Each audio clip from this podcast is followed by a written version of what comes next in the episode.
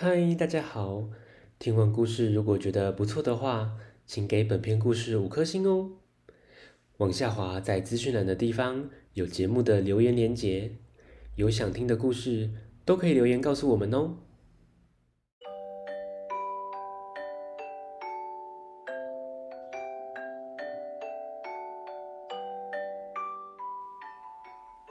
来来来，听故事。欢迎收听大肚鱼说故事。大肚鱼要分享的绘本是《空空的圣诞袜》。圣诞节快到了，圣诞老公公手中有一份乖宝宝名单，送礼物了。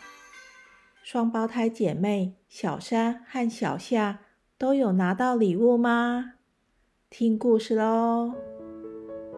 小山和小夏是一对双胞胎，两个小女生长得很像，不过仔细的观察还是可以分辨的。小山喜欢绑着漂亮的辫子，小夏的左脸颊因为小时候跌倒擦伤，留下了小小的疤痕。虽然是双胞胎，但两个人的个性差很多。小山很乖，个性温和，有礼貌，是个超级乖宝宝，大家都很喜欢他。小夏呢，不能说不乖，就是调皮捣蛋，是个超级顽皮鬼，让爸爸妈妈、老师、邻居们都有些伤脑筋。例如，他想帮忙浇花。却洒得邻居全身湿哒哒的。今天是圣诞夜，全家人跟往年一样，一起观赏圣诞精灵的影片。爸爸念了平安夜的诗，又读了小精灵如何偷走圣诞节的故事。这个故事真是永远听不腻呢。妈妈弹钢琴，带领大家唱着。圣诞老人进城来。当大家唱到“他知道你是个顽皮鬼或是乖宝宝，你最好要乖乖的哦”，每个人都会忍不住看了小夏一眼。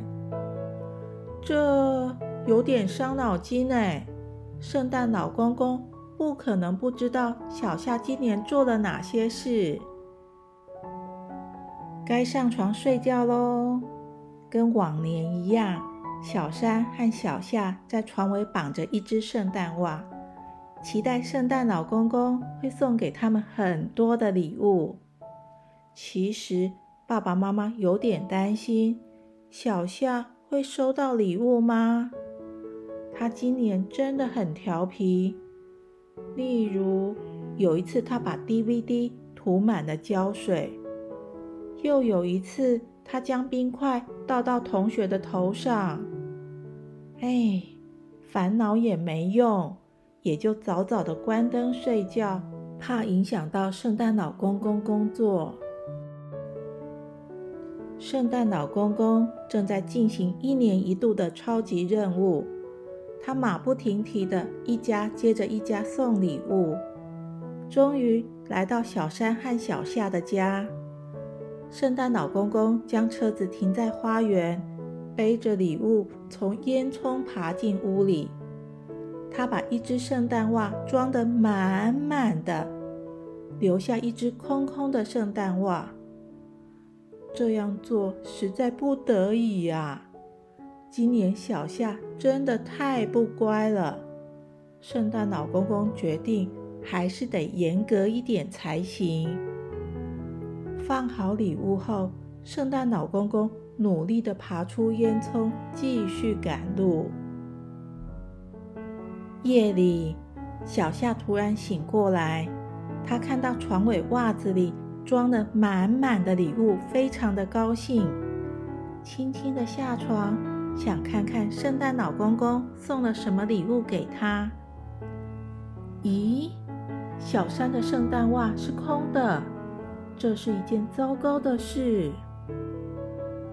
哎呀呀，圣诞老公公太忙了，又加上棉被盖住了小山的辫子和小夏的脸，难怪会认错人。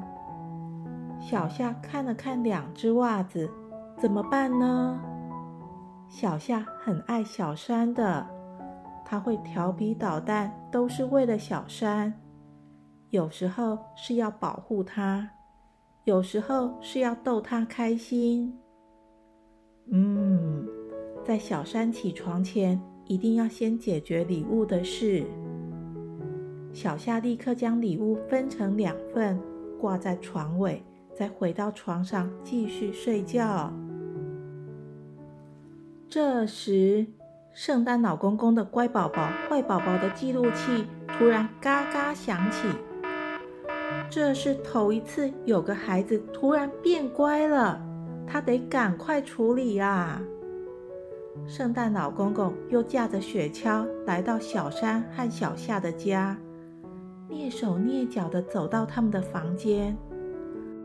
当他看到两只袜子时，不禁笑了，迅速地将两只袜子装满礼物，也在小夏的圣诞袜里多放了一个东西。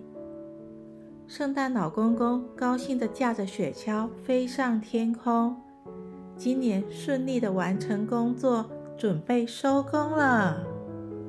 跟往年一样，他高声大喊。吼吼吼吼吼吼吼！祝大家圣诞快乐！他的声音叫醒了小山。小山看到床尾的圣诞袜，开心的笑了。再看看小夏的，不禁松了口气。